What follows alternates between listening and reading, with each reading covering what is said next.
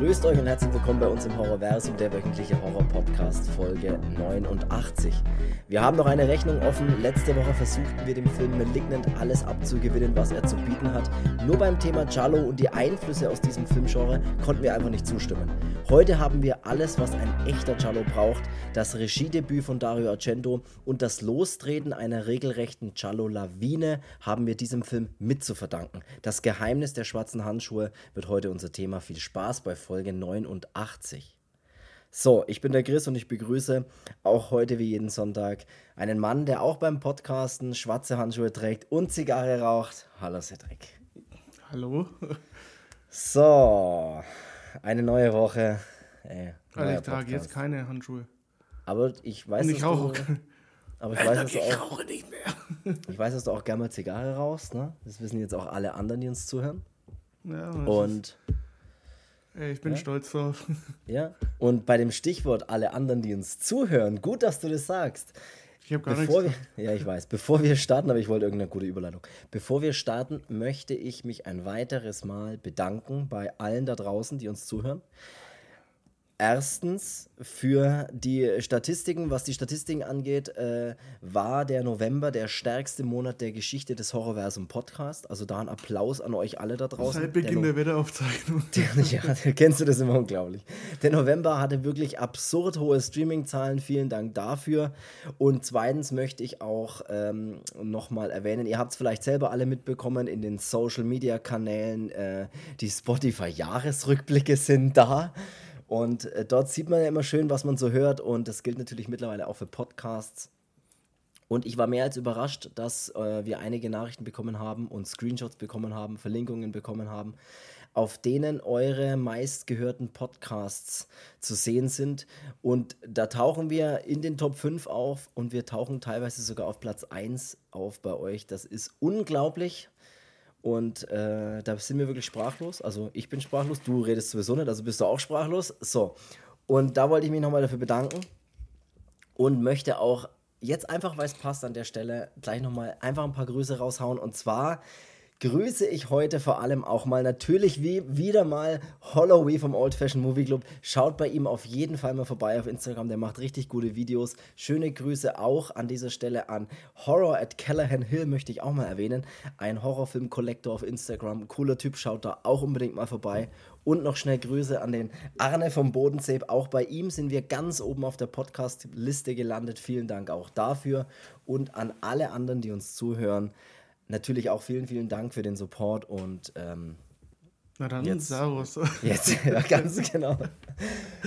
Ich muss äh, mich vielleicht noch kann der nicht eine. anders. Sehr gut, ja, da kommen wir gleich noch dazu. Ähm, ich muss mich noch ein bisschen kurz entschuldigen für meine Stimme. Ich weiß nicht, ob man es so extrem hört, wie ich es bei mir selber höre. Ich bin ein bisschen, ich habe ein bisschen Kratzen im Hals. Bin ein bisschen erkältet, weiß ich nicht, aber ich habe einfach Halsschmerzen und äh, ich ziehe es aber durch. Vollgas mit Dopendan direkt und heißen Ingwer-Zitronentee. Also ich bin am Start. Das wird so ein Superspreader-Podcast. Ich habe ein Science-Fiction-Problem, das wissen wir alle mittlerweile. Ähm, es geht darum, ich habe mir jetzt letzte Woche Arrival angeschaut, auch ein geiler Film. Ich habe mir Blade Runner 2049 letzte Woche angeschaut, habe ich letzte Woche auch erzählt. Ich möchte mir jetzt den neuen Dune noch anschauen. Der ist nämlich, alle drei Filme von, sind von Denis Vill- Villeneuve, glaube ich, spricht man aus, ich weiß nicht genau. Dann zusätzlich habe ich noch äh, eine Serie angefangen auf Wo Prime. Formel 1 war? Nee, das war Jacques Villeneuve oder so. Ne? Das kann sein, ja. Das kann sein. Ich habe noch eine Serie angefangen, eine Science-Fiction-Serie natürlich. The Expanse of Prime, äh, sechs Staffeln, keine Ahnung, finde ich aber auch ziemlich geil. Und zur Krönung spiele ich gerade noch die Mass Effect-Reihe auf der Konsole nach oder hol die nach und ich weiß nicht, mehr Science-Fiction geht fast nicht mehr, außer ich würde mir jetzt vielleicht im Garten noch selber ein Raumschiff bauen oder sowas, aber sonst. Gut, du bist da raus, alles klar. Nee, ähm, Dario Argento mal wieder bei uns im Podcast. Internationaler Titel The Bird with the Crystal Plumage oder der italienische Filmtitel L'Ugello dalla Biume di Cristallo. Ich nehme dasselbe mit Oliven. Okay, gut, einmal für dich. Ein italienischer Giallo aus dem Jahre 1970 von eben Dario Argento, ich habe es gerade erwähnt. Was haben die hier gerade für Büchereistimmung? So als, so, das Ja, ist mir zu, zu ruhig irgendwie. Ja, das ist, das ist ja gut, wenn man im. Hintergrund, äh, bei dir fahren ja immer, wobei bei dir können wahrscheinlich gerade keine Kranken, Krankenfahrzeuge, wollte ich gerade sagen. Nee, wie nennt man die? Krankenwägen fahren, Wieso? weil es wahrscheinlich so verschneit ist und die denken sich, ja, da fahren wir gar nicht los. Nee, bei uns liegt kein Schnee. Okay, echt, tatsächlich, bei uns liegt Schnee. Interessant. Jetzt fragen sich die Leute, ja, wie weit sind denn die auseinander? Leben die im gleichen Land? ja, doch, bei uns liegt so ein bisschen, ein bisschen Schnee tatsächlich, ja. Also ich meine, du lebst schon im Ausland, weil du lebst in Bayern und ich lebe in Franken, aber Okay, gut. Schön, dass wir auch das geklärt haben. Aber nee, ich, wollen wir mal das Fass aufmachen hier. ich lebte ja mal in Franken. Meine, meine, Ur, meine Ursprünge, wobei meine Ursprünge sind wo ganz woanders, da will ich eigentlich gar nicht drüber reden. Ey, lass uns über, lass uns über Dario Argento reden, lass uns über das Geheimnis der schwarzen Handschuhe reden. Ähm, es war sein allererster Film. Weißt du, wie alt Dario Argento bei dem Film, bei dem, bei seinem Regiedebüt war? Das Geheimnis der schwarzen Handschuhe. Schätz mal. Einfach so aus dem Bauch raus. Alt ich ich habe es ich hab's tatsächlich mal gewusst, als ich wusste, dass er irgendwie bei, war der nicht beim Drehbuchschreiben von Spiel mir das Lied vom Tod irgendwie 18 oder sowas? Mm, Nee, nicht ganz. Ein bisschen älter war er schon. Oder 20? Er 19? War, Ach, er keine war, Ahnung. Er war Ähm, beim Regie. 18,5. Er war beim Regiedebüt, also bei seinem Regiedebüt, das Geheimnis der schwarzen Handschuhe. nee, das, das war, meine ich ja gar nicht. Ich habe jetzt Ja, ja, jetzt lass mich doch erstmal aufbauen, die Geschichte. Da war er 29, was echt verrückt ist, er mit 29 einfach so einen Film gedreht als erstes. Und zwei Jahre früher hat er das Spiel mir das Lied vom Tod äh, geschrieben. Der Film ist nämlich von 68. Ist er von 68? Ich glaube ja. Äh, da war er dann 27 Jahre alt. Ja, ist immer noch ultra junges. Ich meine, der, der, Ich kann ja der, den Taschenrechner wieder weglegen. ich meine, der hat einfach äh, mit 27 wohl den berühmtesten Western aller Zeiten mitgeschrieben als Drehbuch. Das ist ja unglaublich eigentlich. Und auch, was auch unglaublich ist, die Musik. Wir haben nämlich wieder großartige musikalische Untermalung bei dem Film. Und zwar Ennio von keinem Morricone. geringeren als, ganz genau, du hast es erwähnt, Ennio Morricone, leider im Juli 2020 verstorben. Ich weiß nicht, ob wir das schon mal erwähnt hatten. Nee, ich glaube nicht. Der hat ja, was ich zum Beispiel gar nicht wusste, der hat ja einen Oscar für sein Lebenswerk bekommen, was ich sehr interessant irgendwie finde, weil da muss man schon ein bisschen was, glaube ich, im Leben erreichen. Einen fürs Lebenswerk und den zweiten hat er für Hateful Eight bekommen, was irgendwie verrückt ist, dass für so einen späten Film er dann praktisch nochmal einen Oscar bekommt. Weil da hat er ja auch die Filmmusik gemacht für den Tarantino-Film. Hau was raus Was ist der über. beste Film von Tarantino? Ist nur mal so nebenbei. Finde ich tatsächlich nicht seltsamerweise. Es ist wirklich so, ich konnte dem. dann schleichte. Ich konnte dem damals wirklich nicht, nicht das abgewinnen, was ich gern wollte. Mir war der zu, zu ich weiß es nicht. Der, der hat bei mir gar nicht gezündet beim ersten Mal schauen. Also nächste Folge Hateful Eight. Ja, hau mal was, was hat, du hast was über den Cast bestimmt, ne? Du bist ja so ein, so, ein, so ein Streber, der dann immer weiß, wo die Leute noch überall mitgespielt haben. Ja, ich, Ähm. äh, ich erwähne jetzt hier nur mal Nummer zwei. Wenn auch eine kleine Rolle, aber trotzdem eine, ja, trotzdem sehr coole Und Rolle. trotzdem eine große. Ähm, und zwar von Mario Adorf, also ähm, ein, eine deutsche Besetzung ist da auch dabei. Und der ist in dem Charlo-Bereich auch ähm, ja auch schon mal aktiv gewesen. Der war auch schon mal über eine Folge hier mit dabei bei dem äh, Der Tod trägt schwarzes Leder. Wobei das ja eher so ein, so ein Polizeifilm äh, ist. Ähm, und er ist aber auch noch bei Malastrana dabei, also ähm, das Todessyndrom heißt er auch, oder unter dem Skalpell des Teufels. Zwei richtige äh, Klassiker noch und dann hat man noch ähm, den, ja, man hat eigentlich so viele, äh, die in anderen Sachen mitgewirkt haben. Jetzt muss ich aber den Namen lesen, damit ich den nicht verkehrt ausspreche. Enrico Maria Saler, Saleron, ne, Sa- Salerno, ähm, Salmonellen. ja, irgendwas Italienisches.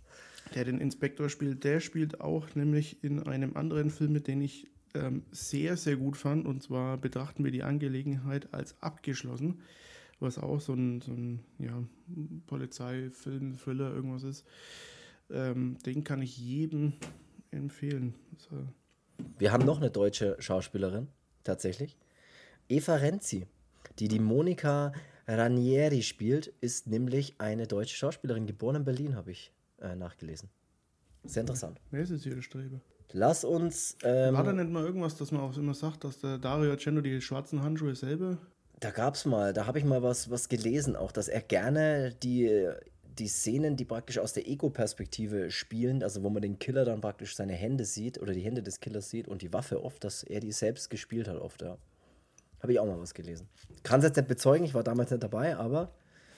Was man aber äh, schon mal von, vor, vorweg sagen kann, ist nicht sein stärkster Charlo. Nee, ähm, das stimmt. Was aber jetzt nicht so klingen soll wie, ja, das passt schon und irgendwann kam dann schon was Gutes, sondern der Film ist schon eigentlich oberste Klasse. Äh, nur kamen dann welche, die sogar noch besser sind. Und das ja, ist er hatte da erst seine Karriere begonnen, muss man sagen. Ne? Was ja, echt verrückt ist, weil er sich schon sehr stark begonnen hat.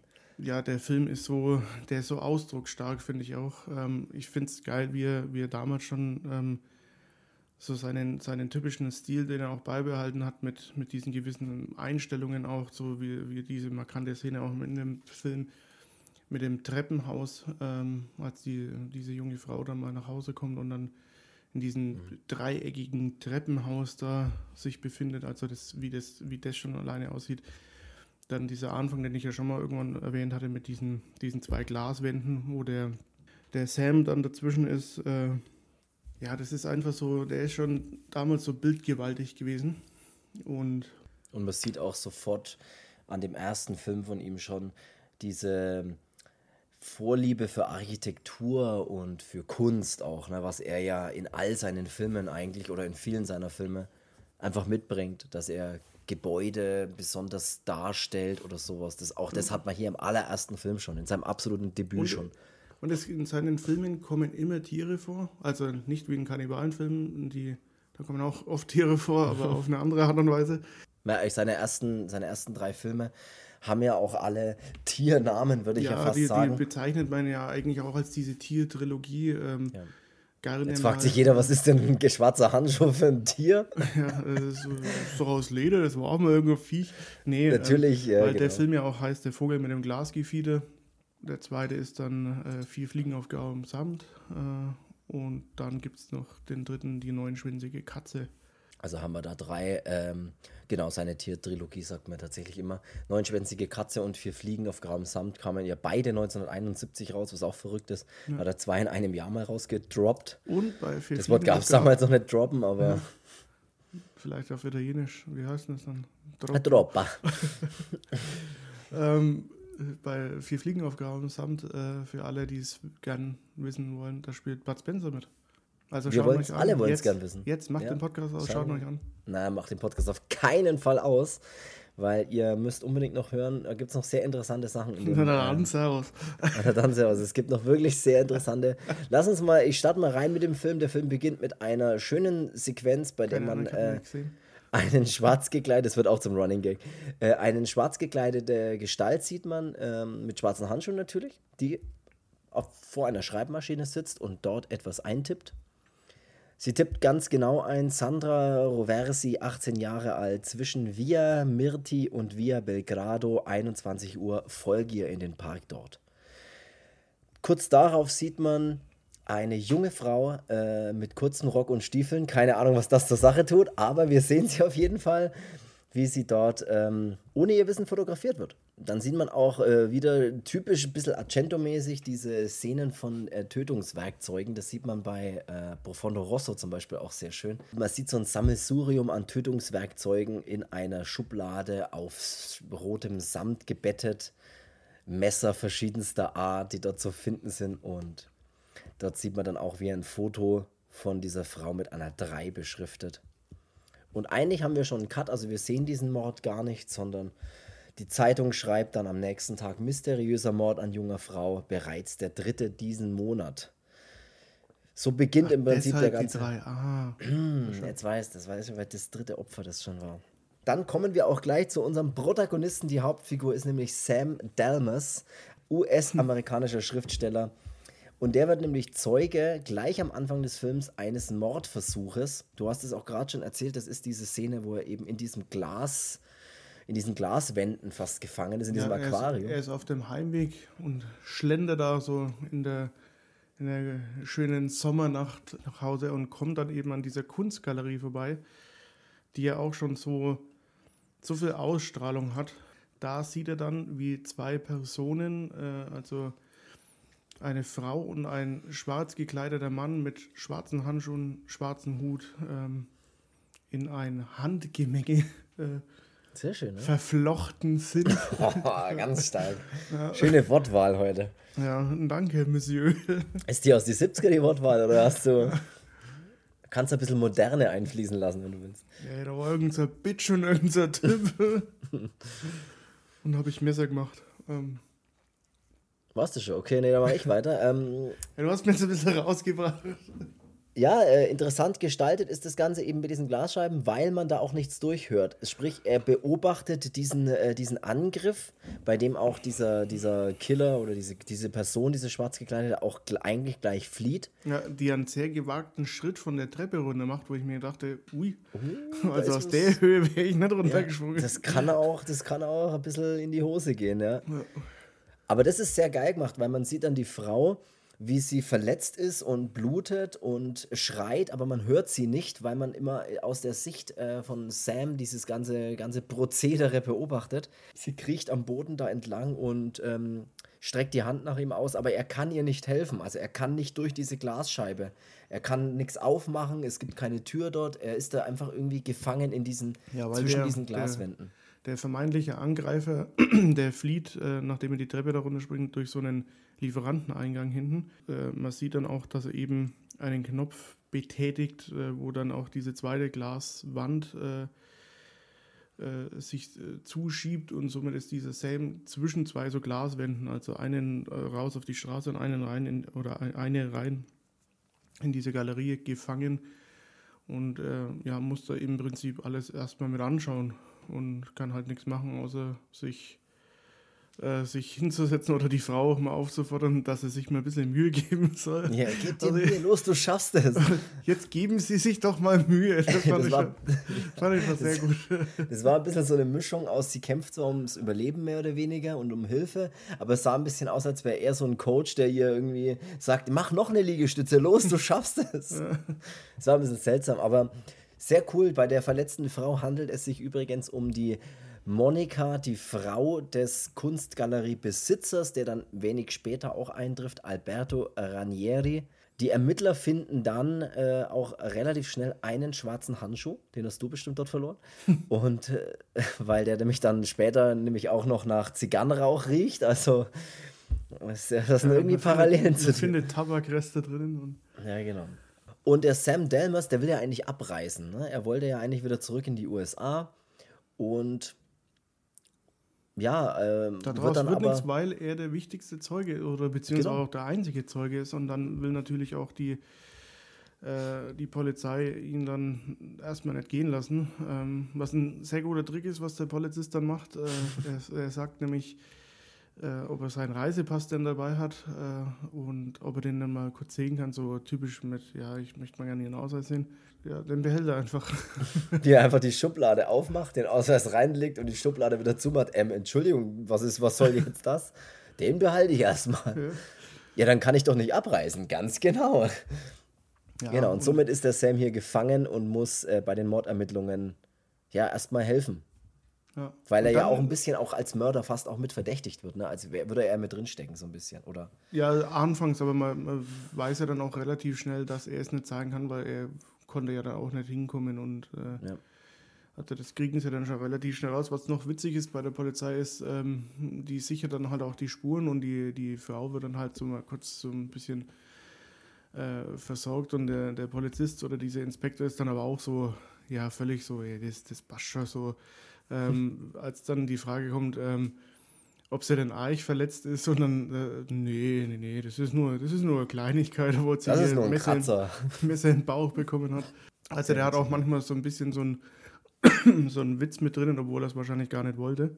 Genau, und Ja. dann ist es so, so typisch, wie es in vielen Chalos auch ähm, dann ist, es wird eben nicht die Polizei zum, zum, zum Hauptermittler, sondern immer so eine ja, außenstehende Person dann noch. Und das In hat dem man dann Fall dem- natürlich der Sam, ne? Ganz klar. Genau, weil das hat man ja auch bei ähm, äh, die neunschwänzige Katze zum Beispiel auch. jetzt Das ist ein klassisches Stilmittel natürlich, ne, dass die Polizei dann eigentlich eher so im Hintergrund das Ganze ein bisschen mit aufklären will, aber eigentlich hat hier der, äh, die Rolle eigentlich der, der Sam, der hier eigentlich versucht, das Ganze aufzuklären und immer, immer tiefer da auch reingerät, weil er ja dann ja auch relativ schnell angegriffen wird von einer schwarz gekleideten Person. Und die, äh, der rennt er doch auch sofort hinterher. Das ist auch so ein typisches Mittel, was es damals, was man damals immer verwendet hat. Wenn, wenn man angegriffen wird von jemandem, rennt man ihm immer sofort hinterher. Das ist so, das, ich glaube, das würde man heute nicht mehr machen, oder? Wenn dich einer angreift, dann rennst du doch eher weg. Früher rennt man ihm dann hinterher. Ja, meinst du den mit der, mit der Pistole dann auch? Ich meine jetzt gerade den, der dann mit dem Auto wegfährt, der so. Achso, der, der, ähm, der mit dem, mit dem, mit dem äh, mit komischen Fleischerball dann mal versucht, da, ja. seinen Kopf einzuschlagen. Ja, ja. Ähm. Genau, das ist ja auch so ein. Das ist ja der erste Angriff, dem er dann entkommen oder den er überlebt sozusagen. Ja.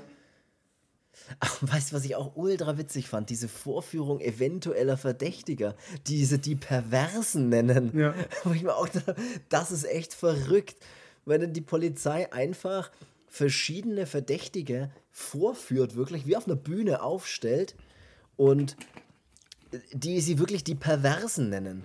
Und ob es denn einer von denen irgendwie gewesen sein könnte, weil der Sam, äh, der, doch, der Sam eventuell ja vielleicht doch ein Gesicht gesehen haben könnte oder sonst was oder irgendwas erkennen. Ja, sie wollen halt mit, erkennen mit, mit, mit aller Kraft halt irgendwie ähm, Anstrengungen versuchen, damit äh, der Sam sich halt erinnern kann, weil es, die, der Polizist sagt ja immer selber, also es muss ja irgendein Detail noch geben, wo er jetzt vielleicht nicht drauf kommt und wir, wir helfen dann halt auf die Sprünge und wobei die manche sind ja schon pervers, wenn du hörst, was die, was die Polizeiakte da über mhm. die hergibt. Äh, ja, ja, klar. Ich finde, den so letzten dann, dann gute Ursula Andres, ja. das eigentlich ja kein Pervers ist, sondern nur so ein Transvestit.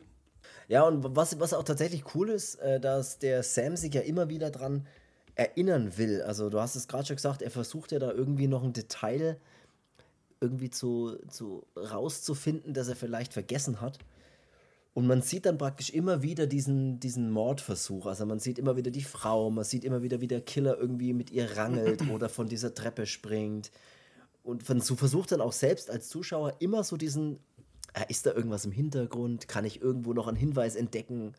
Oder ja das finde ich tatsächlich ziemlich cool gemacht. Immer so Flashback-mäßig, dass man immer wieder diese Szene sieht. Auch so, die stoppt er dann auch manchmal oder, oder ist dann wie so ein Zeitlupe. Also du hast immer so das Gefühl, hm, vielleicht finde ich es vielleicht find selber raus. Aber die ähm, Monika ist mittlerweile dann auch aus dem Krankenhaus entlassen. Und ähm, der Sam will sie dann auch besuchen.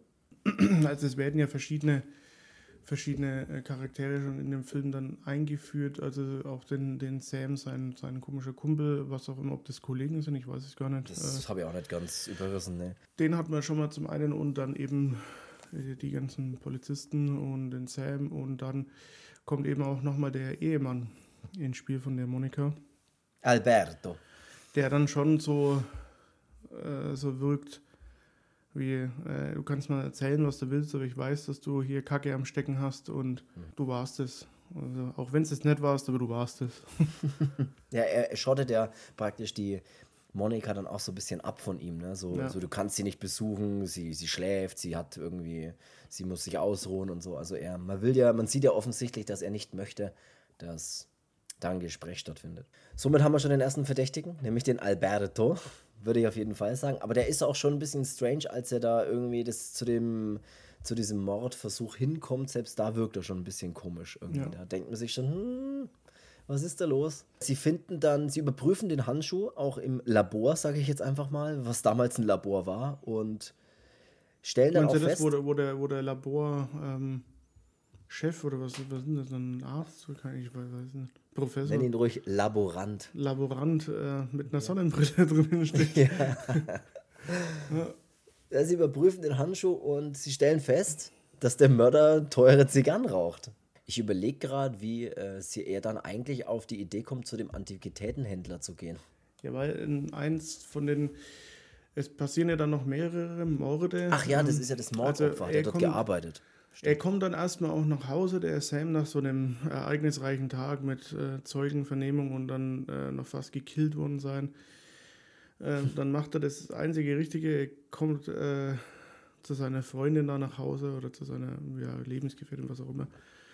Ähm, und zieht glaub, sich glaub, ich, schenkt aus, sich, oder was? Schenkt sich erstmal einen ein, ich weiß es gar nicht, aber auf jeden Fall es wird sich erstmal ausgezogen und mit ins Bett gelegt. Also, ja, das, äh, was macht man nach so einem harten Tag? Und das Geilste ist auch, dass in dem Film wird permanent geraucht. das finde ich immer so geil in so 70er-Streifen, ohne Mist. Sie, seine Freundin liegt im Bett rauchend. ähm, ja. Er kommt dann mit dazu und dann erzählt er ihr auch mal alles und äh, ja, sie macht sich dann erstmal ein bisschen lustig drüber, bis er dann merkt, okay, der erzählt ja wirklich die Wahrheit. Und dann versuchen beide so ein bisschen ähm, auch so Detektiv zu spielen. Und äh, dann kommt es eben dann nochmal zu weiteren Morden, ähm, dass er dann auch der Zeitung oder sonst was entnehmen. Ähm, da dachte ich auch ein bisschen, dass die vielleicht auch mit drin steckt, wenn ich ehrlich bin. Echt? Die, die also die, die, habe ich völlig rausgenommen. Echt? Nee, ich hatte auch so ja. manchmal das Gefühl, weil die dann auch später mal so ein bisschen reagiert, als der Inspektor dann mal bei ihm vorbeischaut, reagiert die auch ein bisschen so extrem über und. Ja, weil er dann sagt, so, kennen wir sie oder kennen wir uns nicht irgendwo her? habe ich mir nur so gedacht, so, hm, passiert vielleicht. Na, da, da, der habe ich auch ein bisschen so, die war so bei mir so ein bisschen auf, hm, ich weiß nicht, was mit der alles passt. Ja, sie, sie äh, entnehmen dann, du hast es gerade auch wieder gesagt, die aus der Zeitung oder sonst woher, dass mehrere wieder Morde eben passieren, finden sich dann in einem Antiquitätenladen wieder, weil dort ein Opfer gearbeitet hat und die letzte Tat des Opfers war im Prinzip der sie hat ein Bild verkauft, ein Gemälde verkauft. Und jetzt will der Sam natürlich gerne das Bild sehen, was, das, was da verkauft wurde. Vielleicht, vielleicht hängt das ja mit dem Mord zusammen. Das Bild gibt es leider nicht mehr, weil das hängt ja in der Wohnung des Killers, wie man dann auch später sieht, in einer ziemlich coolen Einstellung.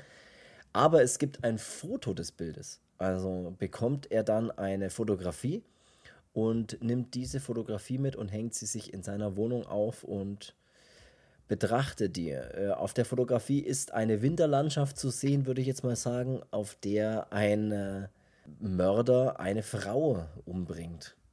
Also ähm, interessantes, interessantes Motiv. Und da ist ein geiler Schnitt, dass man dann nämlich sieht, wie der Killer, wie eine schwarz gekleidete Person eben wieder in ihrer Wohnung steht und das Originalgemälde anschaut. Also du weißt, okay, das hat tatsächlich was damit zu tun. Ja. Sieht sehr cool aus, die Einstellung. Weil die Wohnungen von so Killern auch immer so geil aussehen. So verraucht und so, dunkel und so. Ach, das ist einfach. Aber sehr. Ne, so. Ey, der Baumarkt hat noch offen, ich sag das. Ey, ich mache mir jetzt so eine Killerwohnung. Na, mochte ich. Wir, mochte ich wir hatten auch mal eine coole Kneipe in der Wecke. ja. Es gibt dann wieder einen Mord, den man auch richtig sieht. Und zwar sieht man dort, wie eine Frau am späten Abend durch einen dunklen Park läuft. Äh, sie kommt dann allerdings tatsächlich auch zu Hause an und wird dort in ihrer Wohnung, das ist mit diesem Treppenhaus, ist das, glaube ich, und wird dann, wenn sie in ihrer Wohnung ankommt, eben. Es steht dort leider auch ein schwarz gekleideter Killer im Raum und muss natürlich dann das machen, was, äh, was man eigentlich schon die ganze Zeit äh, erwartet. Und zwar ein halb nacktes Opfer natürlich erstmal die Bluse aufschneiden und dann noch komplett entkleiden.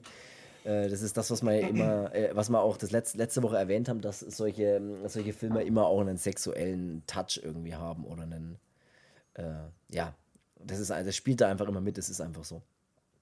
Dann sieht man schön Blutspritzer aufs Bett oder aufs Kopfkissen und schon haben wir den nächsten Wort. Also man sieht in dem Film jetzt nicht explizit Gewalt, so richtig sieht man sie eigentlich nicht. Nee, sondern sie findet, nee, muss man auch nicht. Sie findet halt eher so im, ja, sie findet halt eher so im Hintergrund statt und man weiß eben, dass es passiert, aber man, es wird jetzt nicht ex explizit gezeigt, ständig. Oder, oder es wird eigentlich hauptsächlich immer nur angedeutet. Aber das ja. ist auch völlig in Ordnung. Das, da kommt auch tatsächlich schon diese Stelle, bei der der Inspektor, wie heißt er denn? Morosini, beim Sam in der Wohnung auftaucht und ja, und, und, und, und dann sich da hinsetzt und erstmal einen Whisky trinkt. Dann taucht übrigens auch die, die Flasche auf, ne? Die J&B äh, Whisky oder Scotch Whisky oder was das ist, der ja. wo immer in den Cello-Filmen auch tauft, au, auftauft, auch tauft. Wo ich aber echt Auft sagen muss, äh, also mir hat, der, mir hat der gar nicht geschmeckt. Nee, ich fand den auch nicht gut. Ich, ich, wir haben den ja damals, stimmt, wir hatten den ja damals mal probiert. Ah, da muss ich sagen, na, Nee, nee, das ist nichts. Das ist nichts Gescheites. Aber das damals gab es halt nichts Besseres. Das ja, das, ich bin halt einfach nicht der Scotch-Trinker. Ja, es kommt jetzt drauf an, aber ich kann jetzt, ich weiß ich nicht, nee, ich kann mich jetzt auch noch mal so erinnern, wie der geschmeckt hat, aber der war nicht gut, glaube ich. Der war so richtig scharf und so richtig, ah nein, der war nix. Oh ja, dann kommt mein, dann kommt meine Lieblingsstelle im Film. Ja, du hast gesagt, dass der Inspektor. Ja, wir haben, äh, die, wir haben ein Telefonat, kommt dann auch, bei dem der Inspektor angerufen wird. Und der vermeintliche Killer am Telefon ist mit verstellter Stimme und das fünfte Mordopfer ankündigt. Und dann haben wir äh, den Sam, und da ist meine absolute Lieblingsstelle im Film. Der Sam redet dann nämlich mit. Also es ist, ein, ein Opfer ist eine Prostituierte gewesen und der Zuhälter der Prostituierten wurde da verdächtigt und sitzt tatsächlich im Gefängnis. Und den besucht der Sam dann. Und der ist nämlich ziemlich cool, weil dann erstmal totale Verwirrung auftritt, weil als der Sam nämlich äh, dem gegenüber tritt und mit ihm sprechen will und ihm die erste Frage stellt, ich weiß gar nicht, was er ihn fragt, antwortet der Typ nämlich, weil er nämlich stottert, antwortet mit, na, na dann Servus. Und der Sam steht auf und geht und, und dann fragt ihn der andere, warum er denn jetzt wieder geht. Und er sagt, naja, Sie haben doch gerade gesagt, na dann Servus. Und daraufhin antwortet er, das muss er sagen, weil das hilft ihm dabei, nicht zu stottern. Das heißt, er muss immer na dann Servus sagen. Was ultra witzig in dem Film ist, ja. Weil man sich die ganze Zeit fragt, warum denn genau das? Und ich wollte, ich habe es vergessen, ich wollte noch im Originalton oder wenigstens in der englischen Übersetzung mal nachhören, was die denn da sagen. Ob der da, was denn der da sagen muss, um nicht ständig zu stottern. In deutscher Übersetzung ist es auf jeden Fall na dann Servus. Das ja. heißt, er sagt ununterbrochen bei dem Gespräch na dann Servus, na dann Servus. Und das ist wirklich verwirrend und ultra witzig. Ja. Das und das hat sich dazu. jetzt schon bei uns als äh, so kleiner Running Gag, ja. ja. Running Gag entwickelt. Also, ähm, da, Aber das kann man auch immer sagen. Es kann auch heute wenn man eine Sprachnachricht schickt, dann kommt dann auch eine, eine dann Servus. Ja, das ist schwierig. Ich muss auch echt aufpassen. Ich habe es zu dir schon gesagt. Ich muss aufpassen, dass ich mir das nicht angewöhne, weil ich das so witzig finde, dass ich immer nach dem Satz na dann Servus sag. Probier's einfach mal aus. Ich, ich, ich probier's mal aus. Ja, äh, es geht weiter mit Sam und seiner Freundin. Äh, äh Julia heißt übrigens seine Freundin. Ich weiß. Die werden, ja, ich sag's ja nochmal allen anderen, die es nicht wissen, die werden nämlich von der Polizei zum Schutz beschattet. Also da läuft ihnen einer hinterher, der ein bisschen auf sie aufpassen soll. Der allerdings der vielleicht nur die ersten 50 Meter dann äh, dran bleibt, weil dann wird er überfahren. Der ist sofort weg. Ja, ja es taucht ein Auto auf und er wird sofort überfahren.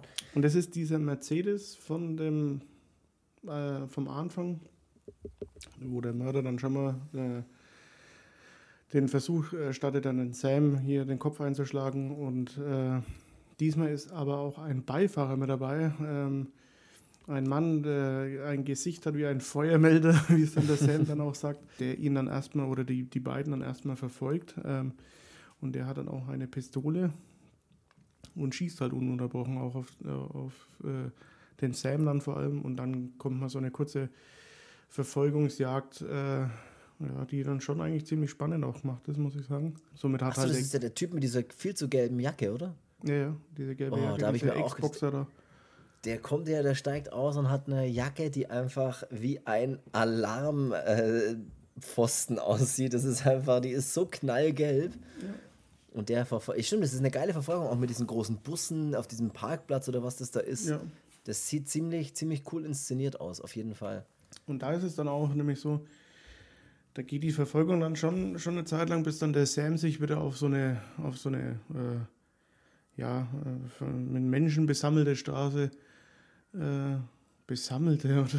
ja, ich habe mir auch gedacht, was ist denn Was rede ich denn mit, da hier? Mit Menschen besammelte Straße. sehr, sehr gut. Eine mit Menschen besammelte Straße. Das letzte wollte ich sagen.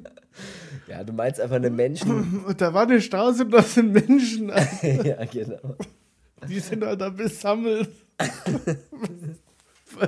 Wenn ja. ich meine eigene Scheiße nicht kapiere.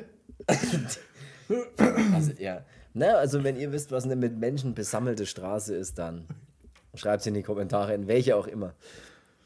Ja, besammelte Kommentare weiß, und bündelt was? Aber ich weiß, was du meinst, weil sich dann ja der, der Spieß so ein bisschen umdreht und als er an dieser besagten, mit Menschen besammelten Straße rauskommt. Wenn du es jetzt äh, nochmal sagst, dann klingt es doch unglaubwürdiger. dann Besammelt. dreht sich ja der Spieß um und er verfolgt ja dann die gelbe Jacke wieder. Also, ne, weil dann, dann kann er ja. Wobei das ziemlich gewagt ist, weil die, die, die, die Feuerwehr der gesichtsgelbe Jacke hat ja eine Pistole einstecken. Also da würde ich nicht so. Äh, Aber ich sag's dir, früher war das so. Da hat man von einem Angriff, ist man nicht geflohen, sondern man hat den Angreifer verfolgt. gute Taktik. Aber es, es läuft ins Nichts, weil er am Ende in einem Gebäude rauskommt äh, und in einem äh, Raum rauskommt. Er fragt sich dann ein bisschen durch, wo ist denn die Gelbjacke hin? Und sie sagen ihm alle, ja, darüber, da ist einer gelaufen, da. Und er macht dann eine Tür auf. das war früher auch stehen. noch so ein Ding. Ne? Man konnte da die Leute noch fragen, haben sie den und gesehen, weil er sucht, der, äh, sucht, er sucht ja später auch die Julia und fragt sich dann dadurch ähm, bei den, äh, auf so einer mit Menschen besammelten Straße, Äh, das Ähm, klingt jetzt, finde ich, richtig fast. ja, vielleicht stimmt es ja auch und ich Ja. bin dann, oder wir sind nur so doof, dass wir denken, das, das stimmt Ja, nicht. das kann sein, ja. Ähm, er, Er fragt ja dann auch die anderen äh, Passanten, ähm, ob sie denn auch äh, so eine Frau gesehen hat mit kastanienbraunen Haar und dann jeder gleich, ja, ja, ja, ja, habe ich gesehen. Ja, Das wird heute in Datenschutz, datenschutzrechtlich nicht mehr funktionieren, ich sag's dir. es Ja. Ja, wir müssen aber das zu Ende erzählen, was mit der gelben Jacke dann noch passiert. Ja, das er verläuft kommt auf so im nichts, auf das so einer äh, Achtung, Tagung an. Äh, Ah, sehr schön, ja. Äh, also er, er verfolgt diese Person in ein, ich denke mal, Hotel würde es sein. Äh, Ja.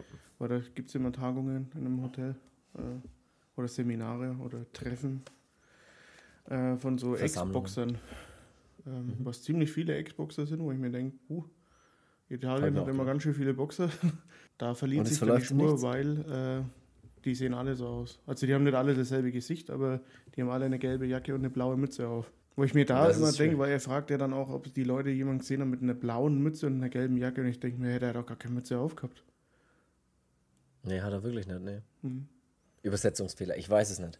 Pilotenfehler. Neues Opfer. Eine junge Frau wird in ihrer Wohnung mit einem Rasiermesser etliche Male geschnitten und dann ermordet. Das sieht man dann auch nochmal kurz. Das finde ich ganz cool, wenn so ein Killer mit so einem Rasiermesser so ähm, praktisch wie wild immer so vor sich her schneidet und dann, man sieht dann einige Schnittwunden von so einer Frau, die so ihre Hände natürlich zum Schutz vor ihr Gesicht hält und das mochte ich, mochte ich schon. So ein, bei dir geht es schon wieder ab im Hintergrund mit äh, Krankenwagen und Sirene. Ja, nächstes Mordopfer. Wahrscheinlich, genau. Das ist wahrscheinlich we- wegen dieser jungen Frau. Mhm. Mal schauen, ob aus der besammelten Straße da unten jemand was gesehen hat. Und es wird auch der Sam vom Killer angerufen und bedroht. Ähm, er soll nämlich sofort nach Amerika zurückkehren, sagt die verzerrte Stimme am Telefon und droht auch mit dem Mord an seiner Frau, Schrägstrich Freundin, und zwar an der Julia. Und die Stimme Und da- immer so. Und die Stimme, er hat eine sehr seltsam ver verstellte Stimme. Nikolai. Äh, sie analysieren die Stimme, das mochte ich auch, weil man dann auch immer so sieht, wie man in den 70er Jahren anscheinend äh, gearbeitet hat, was echt verrückt ist. Ey, bei dir geht's runter im Hintergrund. Es sind mehrere Mordopfer bei dir, glaube ich. Ja. Und sie analysieren die Stimmen und äh, das ist sehr cool gemacht, weil das so Experten sind, die dann genau erklären, warum und was denn mit dieser Stimme ist und versuchen dann Gemeinsamkeiten in diesen Stimmen zu erkennen. Aber der Experte sagt, er kann zu 100% sagen, dass es zwei verschiedene Stimmen sind. Also die Stimme, die den Sam angerufen hat, ist nicht die gleiche verstellte Stimme, die den Polizisten oder den Inspektor angerufen hat. Ja, was aber er sehr sagt auch, interessant ist. egal wie man versucht, seine Stimme zu verstellen, man hat immer so, ähm, so, so gewisse Sachen bleiben immer gleich. Ähm, Ja. wo, ich, das, wo ich mir dann dachte, ist das wirklich so? Ist das wie so ein Ich weiß es nicht. Die Stimmfarbe wird vielleicht trotzdem die gleiche sein. Ich weiß es nicht. Aber, äh, und da geht's dann auch, äh, wird es dann auch wieder interessant, weil äh, der Sam nämlich dann sich vom Antiquitätenhändler die Adresse geben lässt des Malers, der nämlich dieses seltsame Bild gemalt hat. Was ja offensichtlich irgendwas mit dem Mord zu tun hat. Oder mit den Morden zu tun hat. Oder auf den Killer hinweisen könnte. Und er fährt zu dieser Adresse und da taucht dann das erste Mal Mario Adorf auf als äh, Schauspieler eben, der dort den Berto Consalvi spielt, einen Künstler, der sehr zurückgezogen lebt und mit der Welt nichts zu tun haben will, würde ich jetzt einfach mal sagen. Katzen mästet, einsperrt, weil er sie isst. Also es ist im Prinzip ein katzenfressender Künstler, Maler. Also was als verrückte, ver ja, was eine verrückte Rolle ist. Es sieht auch ziemlich geil verwahrlost ein bisschen aus, lebt dort auch äh, so zurückgezogen in so einer etwas verwahrlosten Wohnung, bietet ihm aber dann trotzdem netterweise was zum Essen und zum Trinken an dem Sam, was ein bisschen eklig ist und der Sam isst dann offensichtlich auch Katze, was er dann später erfährt. Mochte ich sehr, geile Rolle von Mario Adorf irgendwie. Finde ich eh verrückt, dass der da so auch in diesen italienischen Filmen irgendwie ständig mitspielt. Ist eine kurze Ja. Rolle leider nur, aber mochte ich, mochte ich sehr, dass der da mit dabei ist. ja. Der Killer versucht in Sams Wohnung einzudringen, weil nämlich die Julia noch zu Hause ist und der Sam natürlich nicht. Dann äh, haben wir einen Angriff auf die Julia mehr oder weniger. Also die Wohnung wird, äh, die Telefonleitung wird gekappt. So ein bisschen klassisch, was so der Killer machen kann. Ne? Die Telefonleitung kappen und die Stromleitung kappen, dass erstmal da nichts mehr geht. Und dann äh, versucht sich die Julia in der Wohnung zu verbarrikadieren und macht natürlich die Schlösser und alles zu und der Killer. Sie ist ja da ein bisschen gefangen, sie kann ja auch nicht raus. Äh, und äh, der Killer versucht sich dann aber langsam durch die, durch die Wohnungstür zu ja, bohren. Es ist falsch, aber mit dem Messer durchzustechen. Weil ich mir gedacht habe, was ist denn das für eine dünne Tür, wenn ich mit dem Messer da durchstechen kann? Aber Ja, Früher waren die Türen so dünn. Anscheinend. Und im Prinzip, äh, überle überle wie überlebt sie? Ach ja, genau, sie wird ja dann verjagt. Äh, sie so, kurz bevor sie, bevor der Killer eigentlich so drin ist, äh, taucht dann trotzdem die Stimme vom Sam auf, der da gerade nach Hause kommt und somit verscheucht er den Killer. Und wir wissen wieder nicht, wer es ist. Aber dann geht es langsam Richtung Aufklärung, weil sie nämlich dann die Stimmen auch immer natürlich weiter analysieren und feststellen, dass man im Hintergrund der Stimmen man hört man ja immer so ein bisschen Geräusche trotzdem, um, wo man versucht rauszufinden, wo sich derjenige, der diese, diesen Anruf gerade tätigt, überhaupt befindet. Mhm. Und dort sind so Stimmen oder eben keine Stimmen zu hören, aber so Vogelgeräusche zu hören, sage ich jetzt Ja, einfach so, mal. so ein, da ist im Hintergrund so ein, so ein Kreischen wahrzunehmen. Und dieses Kreischen könnte von einem Zoo sein, finden sie dann raus. Und zwar gibt es so einen bestimmten Vogel, der dieses Kreischen wohl, bei dem das so klingt. Und der Vogel, und jetzt sind wir nämlich beim Filmtitel, hat nämlich, das sagen sie dann, ein kristallähnliches Federkleid. Deswegen der Vogel mit dem Glasgefieder, Filmtitel. Sie heißt, sie heißt, die fand, das heißt, was sage ich denn? Sie heißt, das heißt, das heißt, das heißt, also wir machen jetzt auf Holländisch weiter. das heißt, es heißt, sie fahren dort natürlich zum, Das heißt, so fahr, so fahr, so heißt. Sie fahren, sie fahren, direkt, sie fahren direkt zum Zoo. Dort äh, wohnt nämlich, finden sie dann raus, Alberto Ranieri Ja, als und bei dem, Monika. bei, dem, bei dem Gehege von dem Vogel ankommen, ähm, weil da müssen sie einiges laufen, weil der Vogel auch irgendwie gesondert äh, stehen muss, weil er sich halt mit wirklich niemandem verträgt. Und da sieht man dann eben auch den Vogel und hört auch nochmal diese Laute und äh, da fällt er bei dem Sam auf. Dahinter ist das Fenster von, dem, von der Wohnung, ähm, von der... Äh, Alberto und Monika Ranieri. genau. Geht's dann, gehen sie natürlich rein. Ja, er, sie kommen in die, in die Wohnung. Da ist es dann nochmal so, dass der, ähm, Alberto. der Alberto dann mit der, mit der Monika streitet. Wird dann quasi eben äh, von der Polizei gestellt, die, äh, aber er ist trotzdem noch mit einem mit einem Messer bewaffnet und äh, äh, ja, dann gibt es halt dieses typische äh, Angreifer gegen Polizei. Ähm, ein Nenn ruhig, nenn's ruhig wird- Handgemenge. ja, äh, Handgemenge. Ein Polizist wird auch niedergestochen. Und dann wird der, wird der Alberto da überwältigt und ähm, so halb aus dem Fenster irgendwie gedrückt. Und dann kriegt er es mit der, mit der Angst zu tun, weil ähm, er will ja nicht sterben. Kann sich aber nicht halten. Stürzt aus Ja. dem Fenster. Das ist auch so ein, so ein. Klassiker. Als in jedem anständigen 70er Italo-Film fällt irgendjemand irgendwo runter. Ja, es sollte auf jeden Fall jemand aus dem Fenster stürzen oder sonst irgendwo oder von der Klippe. Er fällt runter und am, am Boden sterbend gesteht er alle Morde. Also er sagt, ich war's, ich habe alle umgebracht, ich bin der Einzige, bla bla bla. Hm. Da denkt man sich schon wieder, ja, das ist irgendwie seltsam, ne? Warum sollte er? Und es das heißt doch, dass es zwei Stimmen sind, also muss doch dann vielleicht er nur ein Teil, der muss da noch einen Komplizen haben oder sonst irgendwas. Irgendwas stimmt doch da noch nicht so ganz. Irgendwas ist doch da noch nicht so ganz, ganz einig. Der gesteht und dann denkt sich der Sam, ja okay, jetzt ist der Zinnober endlich so, mal rum. Ähm, ey, warte mal, wo ist denn eigentlich die Julia? Die ist Ja, so mit mir gekommen. Mit, mit meinem Kollegen, Kumpel, was auch immer, dass er da ist, äh, darstellt. Dann sucht er sie eben und durch Fragen von äh, Passanten auf besammelten Straßen oder Gassen ähm, Besammelt, ja. ja. Das ist eher ein gutes Wort, das merke ich mir. und da. Was denn? Besammelt, ja. Es ist doch auch, die, Weihnachten ist doch die besammelte Zeit, oder? Das sagt man doch auch. Ja, und ähm, da fragt er dann eben, ob die Leute hier eine Frau mit kurzem Rock und kastanienbraunen Haar gesehen haben.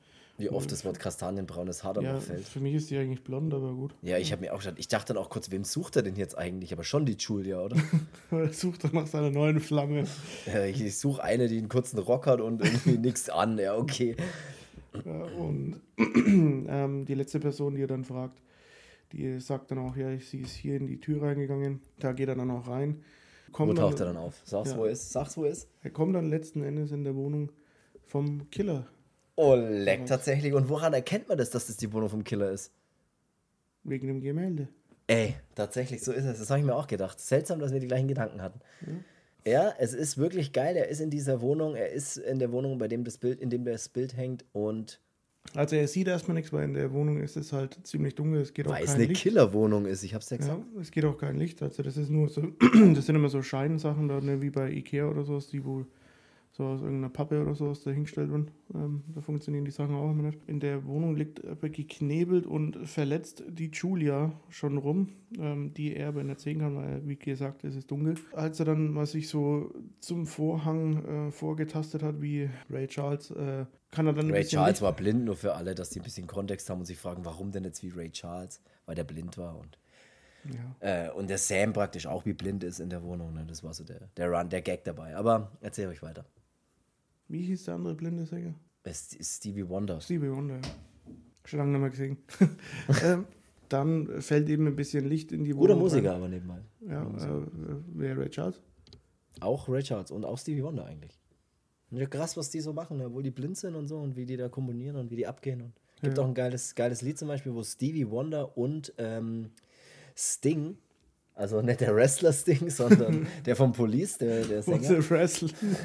Und die zwei äh, gibt es ein geiles, gibt's ein paar geile Videos, wo die zusammen praktisch jeweils die Lieder des anderen covern. Und da gibt es eine geile Version, wo ähm, Sting und Stevie Wonder zum Beispiel Roxanne von ähm, Police covern. Und das ist sehr geil, wenn die das zusammenspielen. Mhm. Aber so viel dazu. Äh, mach ruhig weiter. Wir sind in der, in der Wohnung des Killers. Wir haben die bewusstlose oder nicht ganz bewusstlose, aber gefesselte und verletzte Julia unter dem Tisch. Und wir haben äh, einen äh, suchenden Sam, der dann aber auf äh, jemanden trifft. Auf wen trifft er dann? Genau, und er trifft auf Den Kollegen da halt. Ich weiß nicht, wie er heißt. Ich weiß wirklich nicht, wie er heißt. Carlo. weißt du, wie er ist, heißt? er, ist er? Nee. Carlo könnte aber sein. Das klingt irgendwie. Das klingt so nach einem Kollegen. Weil der nämlich als äh, Professor Carlo Dover ähm, im Cast auch steht. Kann sein. Carlo, du warst es also, sagt er zu ihm, als er ihn sieht, auf einem, auf einem Stuhl sitzend. Ja, dann ist es ja der Carlo. Aber er war Hat er nicht. mal Eisdiele gehabt? Oh, Carlo, ja. Äh, er sieht den Carlo auf dem Stuhl sitzen, mit, ich glaube sogar mit einem mit einem Messer in der Mit Hand. dem Messer in der Hand, ja. Und einem Blick, wie nur ein Killer hat. Ja.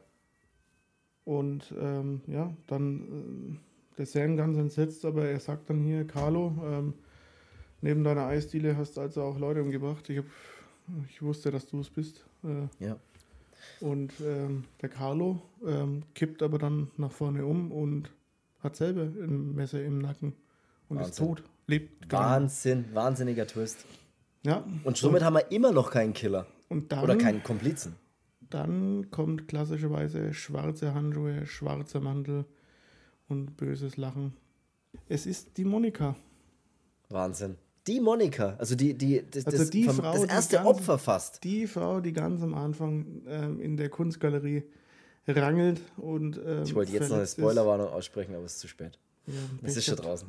Ähm, Achtung, Spoilerwarnung, ähm, die Monika ist es. Sie war am Anfang nicht das Opfer, sondern sie hat mit ihrem Mann gerangelt und er hat sich nur verteidigt. Es ist unglaublich. Die Monika war einfach der Killer und hat Opfertäter. Es ist, also ich sage es immer wieder, die Opfer werden irgendwann zu Tätern. Keine Ahnung, das hat, glaube ich, noch nie jemand jeweils gesagt, aber egal, ich habe es jetzt gesagt.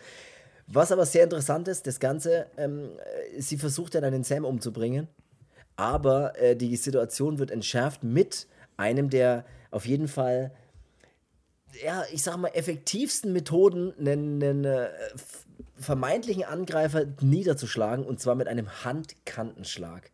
Ein plötzlicher Handkantenschlag von hinten äh, setzt die Monika außer Gefecht. Das mochte ich sehr, weil die Polizei noch eingetroffen ist und ja, in letzter Sekunde. Erstmal geht so eine Verfolgung vom, vom Sam und der, und der das Monika natürlich auch. Das auch. Und ähm, das Ende dann in der Kunstgalerie, ähm, wo der Sam dann drinnen steht und die Monika dann ein riesen Kunstwerk ähm, auf ihn fallen lässt, sodass er vom Hals abwärts äh, darunter feststeckt und sich nicht bewegen kann. Und sie tanzt dann da noch ein bisschen auf dem Ding rum und, äh, und lacht. Und lacht dann perfide. Und sehr schön. Sehr sagt dann auch, dass sie ihn jetzt töten wird. Und dann ähm, kommt aber die Polizei bewaffnet mit einem Handkanten äh, an. Es ist so ein brutaler Handkantenschlag, der einfach zack und es ist vorbei. Inspektor, letzte Sekunde, Sie sind da zur Hilfe. Und äh, dann kann man das Ende noch ein bisschen, das ist aber ganz gut bei dem Film, dass das dann nicht direkt das Ende ist, sondern wir bekommen noch ein bisschen Erklärung, was denn in ihr vorgeht. Und so hören wir die Stimme des Psychiaters, der, also der Psychiater von Monika, der erzählt nämlich dann, dass die Monika vor zehn Jahren von einem Mann überfallen wurde. Bevor wir da jetzt weiterreden, vielleicht noch interessant, dass Mario Adorf, der Achtung, diesen. Spoilerwarnung. Ja, dass Mario Adolf, diesen, diesen katzenfressenden Maler, äh, den er da spielt, der erzählt, dass das Gemälde, was er gemalt hat von diesem, von diesem Mord an dieser Frau oder diesem Überfall in dieser Winterlandschaft, ähm, dass er das tatsächlich gesehen hat. Also, dass es auf einer wahren Geschichte beruht, das sagt er noch. Und somit erfahren wir eben später vom Psychiater von Monika, dass die Monika vor zehn Jahren von einem Mann überfallen wurde, wohl wie auf dem Bild, und das in ihr einen Schock auslöste. Und als sie das Gemälde wieder gesehen hat, was dann der Maler ja später gemalt hat, dann äh, hat es in ihr praktisch wieder was ausgelöst. Allerdings hat sie sich dann nicht mehr mit dem Opfer identifiziert, sondern mit dem Täter.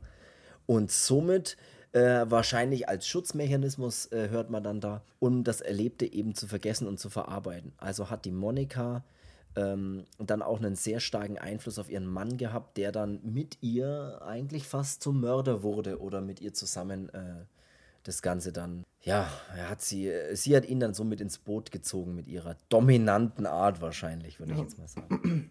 So dass er zum Mittäter wurde, kann man sagen. Was ich eine sehr, sehr schöne und schlüssige Erzählung am Ende finde, dass es wirklich dann mit dem Bild auch wirklich nochmal, dass sie nochmal zurück auf das Bild kommen und sagen, hey, das hängt mit dem Bild zusammen und, und das ist, was es in der Psyche ausgelöst hat.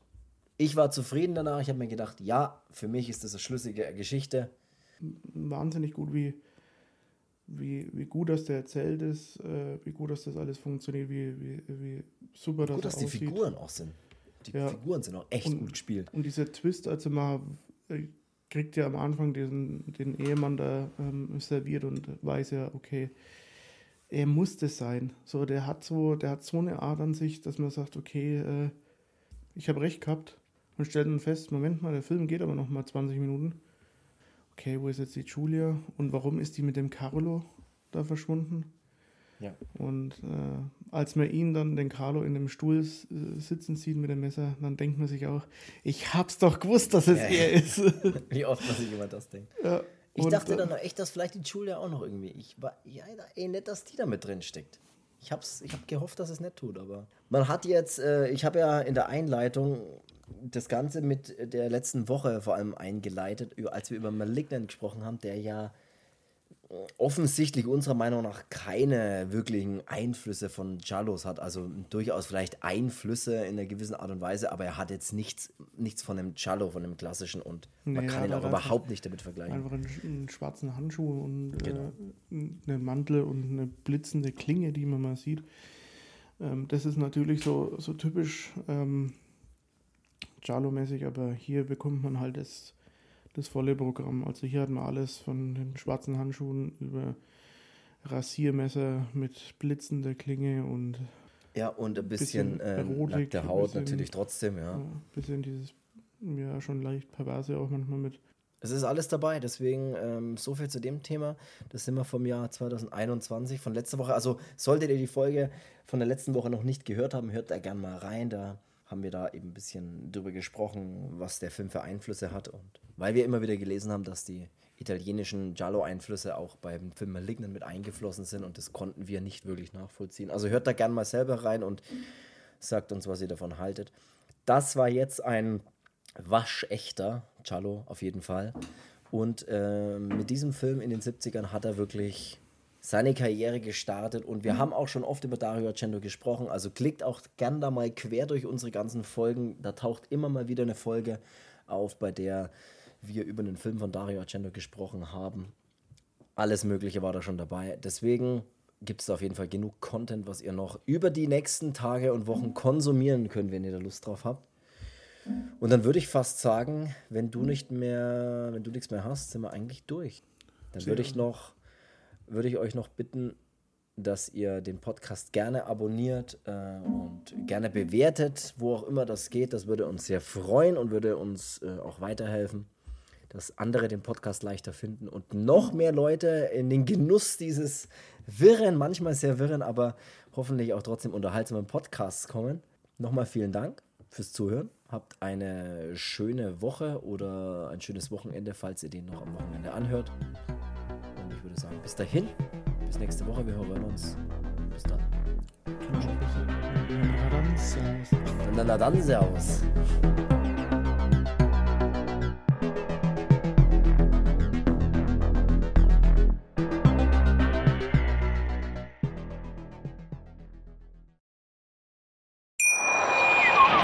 Schatz, ich bin neu verliebt. Was? Drüben. Das ist er. Aber das ist ein Auto. Ja, eben. Mit ihm habe ich alles richtig gemacht. Wunschauto einfach kaufen, verkaufen oder leasen. Bei Autoscout24. Alles richtig gemacht.